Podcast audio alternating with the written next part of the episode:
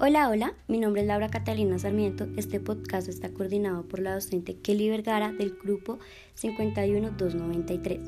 En esta oportunidad me gustaría comentarles un poco de mis conocimientos sobre los orígenes y evolución de las organizaciones.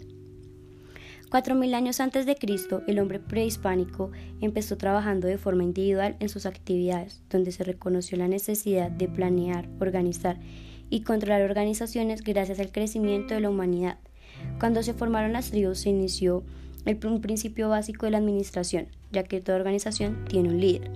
Hasta llegar a la revolución industrial, donde se sistematizó las organizaciones y gracias a sus consecuencias se expandieron en los campos políticos y económicos.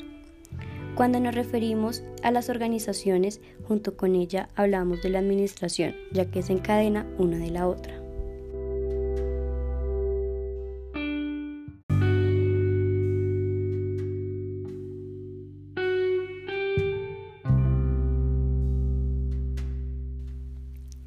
Me gustaría enfocar un poco más en el tema de la evolución de las organizaciones mediante unos pilares que éste tiene, los cuales son mejorar, adoptar y ajustar la estrategia junto con la estructura, de forma que haga un cambio radical.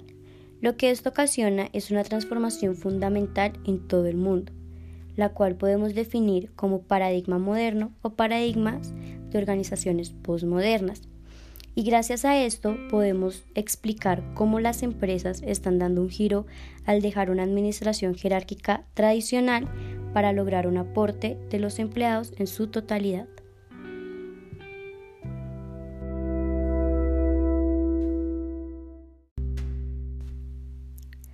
Cuando hablamos de paradigma nos referimos a una perspectiva general de ver el mundo real, según Patton 1990.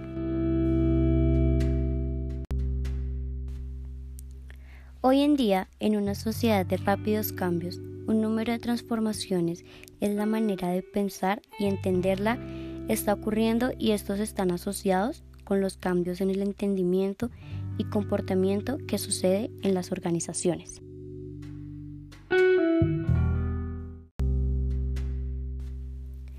Antes de la revolución industrial, la mayoría de las organizaciones se relacionaban con la agricultura y el trabajo manual Debido al motivo de su comunicación, que era cara a cara, no se llegaron a interesar en ampliar sus estructuras. Gracias al nuevo paradigma que surgió con el tiempo, los límites en los tiempos de organizaciones cambiaron, lo que ocasionó que fueran más grandes y complejas y así alcanzaran el éxito mayor.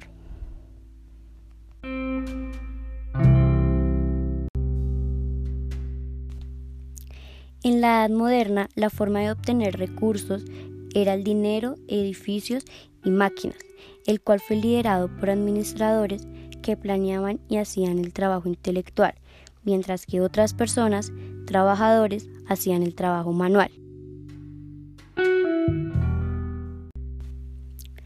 Cuando llegamos a la edad postmoderna, podemos identificar que el medio ambiente ya no es estable, teniendo en cuenta que esta organización reconoce la naturaleza caótica e imprescindible del mundo donde ya los administradores no controlan las imprevisiones internas y externas de la organización.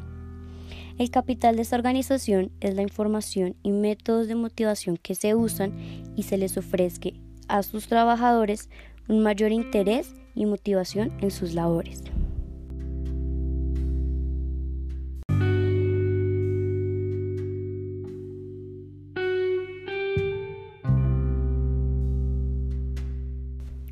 Los trabajadores ahora tienen poder de decisión frente a la misión y visión para que los administradores puedan asegurar una decisión clara y poderosa y asimismo mejorar los objetivos y propósitos de la organización. Sin embargo, con el pasar del tiempo, las cualidades de liderazgo han cambiado, donde los administradores ejercen como empleados.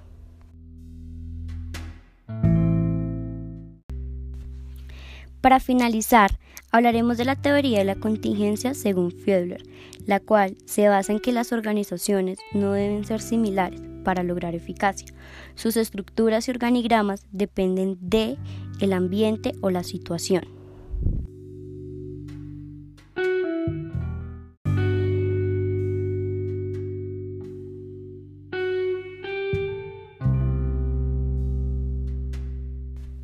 Con esto podemos concluir que las organizaciones están desde el principio de los tiempos, pero al pasar los años han venido evolucionando gracias a los cambios que ha tenido la sociedad y sus estructuras.